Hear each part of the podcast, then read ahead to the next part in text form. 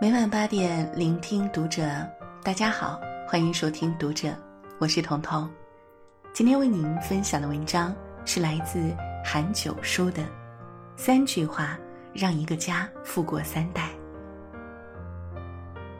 所以说，富不过三代，穷不过五世。筚路蓝缕，艰难创业换来的富贵，似乎难以长久保持。事实上，遵循规律，富过于三代绝对不是难事儿。《易经》的三句话，若能做到，家绝对穷不起来。一，勤奋向上，自强不息。《周易·象传》说：“天行健，君子以自强不息。”人生没有终点，只有不断努力的过程。努力会把梦想变成真实，会使拥有变得更美好。曾国藩天赋平平，中进士，做大官儿，靠的全是刻苦努力。功成名就后，曾国藩没有停止脚步，每天坚持看书做功课。曾国藩家书中有许多勉励后代力求上进的苦口忠言。在曾国藩的影响下，曾氏家族至今依然家风不衰，人才辈出。贪图安逸，安于现状，家门风光迟早迎来落幕。奋发向上，百尺竿头之上，必定可以更进一步。勤奋的家庭门楣会越来越光辉耀目，人才会源源不断出现。第二，修身立德，厚德载物。《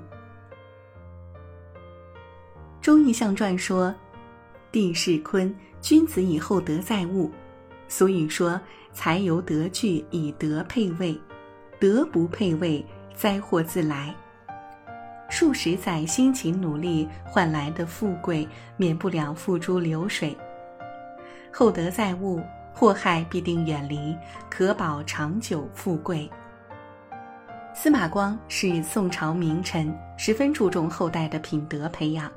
他认为，留下财富未必有利于子孙，品德教诫对后代最有好处。为了教导孩子节俭，司马光写了《训俭示康》一文。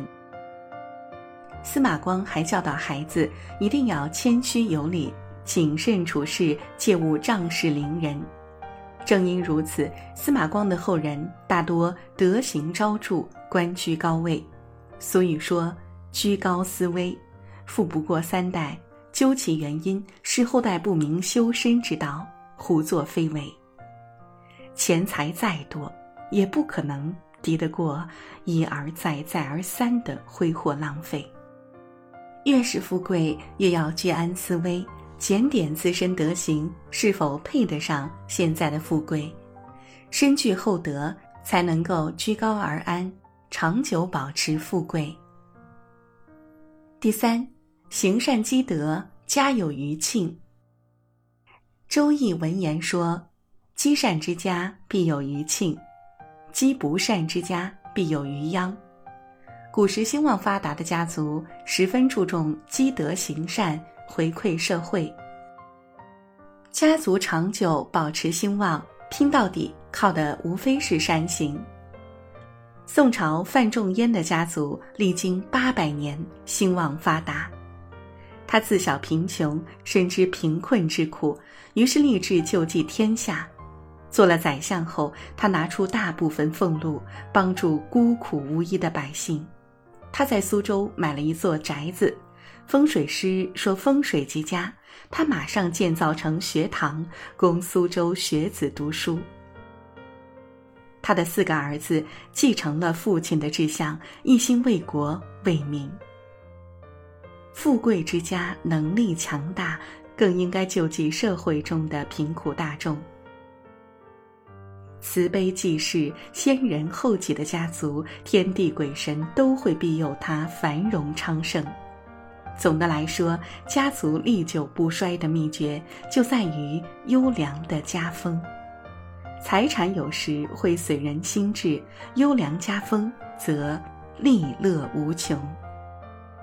奋发向上，修身养德，积德行善，这个家一定富过三代。这样的家注定穷不起来。好了，今天为您分享的文章就到这里。喜欢我们的分享，欢迎给我们留言哦。我是彤彤，我在这里祝大家家庭和睦，幸福永久。